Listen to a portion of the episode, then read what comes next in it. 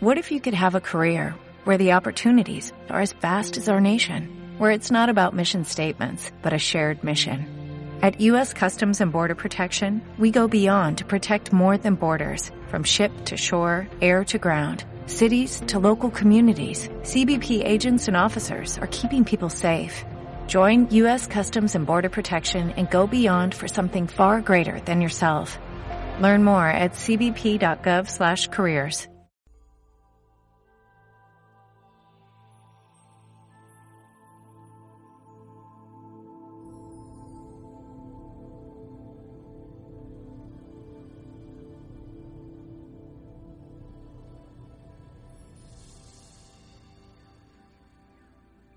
Iris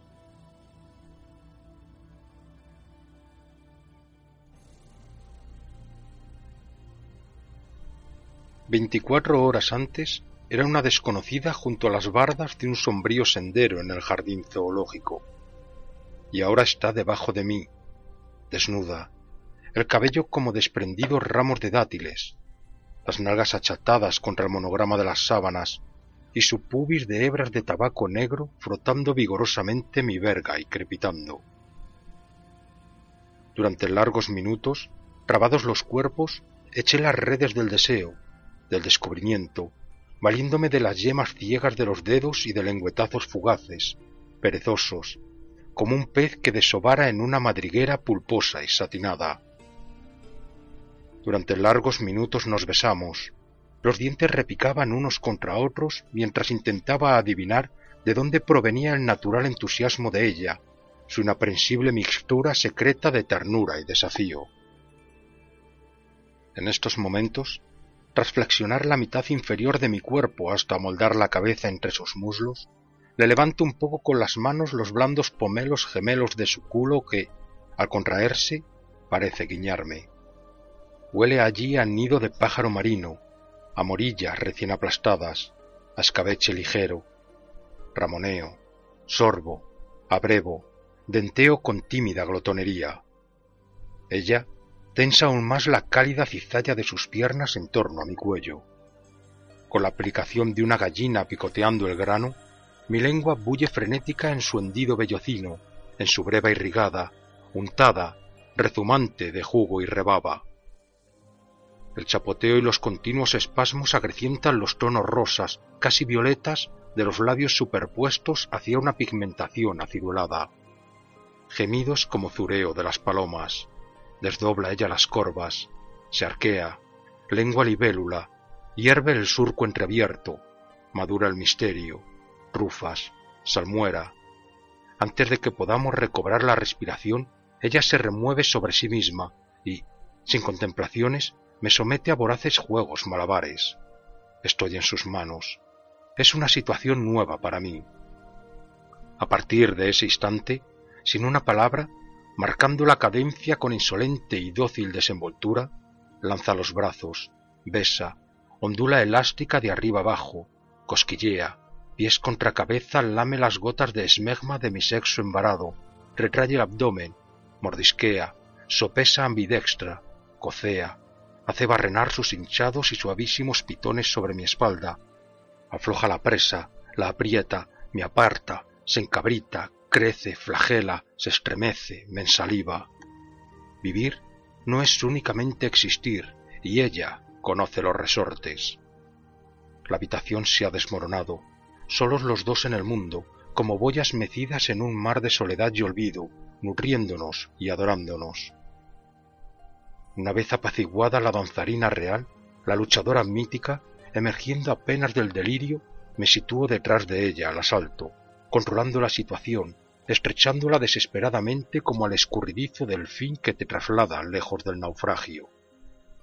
Mientras, apoyada sobre sus rodillas, ella avanza las nalgas color pajas sobrecoronadas con destellos de luz y dirige la mano derecha por entre el parral de sus muslos hacia mis testículos, rozándolos delicadamente mediante vibrátiles círculos. En esto, agradecido, siento cómo prolonga el contacto en mi miembro, cómo palpa con determinación el incandescente apéndice, sus latidos, su glande de enloquecido color turquesa. paquidermo de cinco patas, dulce alfanje, altivo cetro de un breve reinado. De pronto, con un hábil gesto de diez mil años de antigüedad, conduce mi falo hasta la uva reventada de su vulva. Al entrar en ella tras un carnoso chasquido, acusa el golpe, ronronea. Empellón a empellón voy ganando profundidad, resquemor en la broca perforadora suavizado por chorritos de confitura gris perla. Al mismo tiempo que se suceden las embestidas, toda la piel de su cuerpo habla topográficamente a mis manos de armoniosas lomas, ribazos, riachuelos y setos bajo un mediodía perpetuo y tibio. Continúa la inmersión, aumenta poco a poco la fuerza de las sacudidas de los riñones, como si llegara el fin del mundo, aeronave repostando en pleno vuelo. Entre tanto, observo fascinado el flujo y reflujo de las pequeñas olas de carne que, a causa del rítmico golpeteo, se forman en su culo. Tentado, deslizo el dedo corazón entre las dos semiesferas, busco en el canal el reborde del ano, se resiste deliciosamente, me debato, cruzo el umbral de su fruncida grutita, tórridamente engullido. Me va invadiendo un placer extremo. Ella echa la cabeza hacia atrás, moribunda y engendrada a la vez, Ariadna bajo el Minotauro, sus pezones de blonda y anís apuntan oscilantes hacia un horizonte de sábanas. A medida que se aceleran los movimientos, una absorbente sensación de embriaguez, de cercanía inminente de cascada, de deriva eterna e íntima, casi me hace perder el conocimiento. La velocidad y la quietud total se funden en una noche cegadora. Me voy a pique. La cánula de madera prende el pedernal. Un albaricoque maduro se estrella contra el caparazón de un armadillo.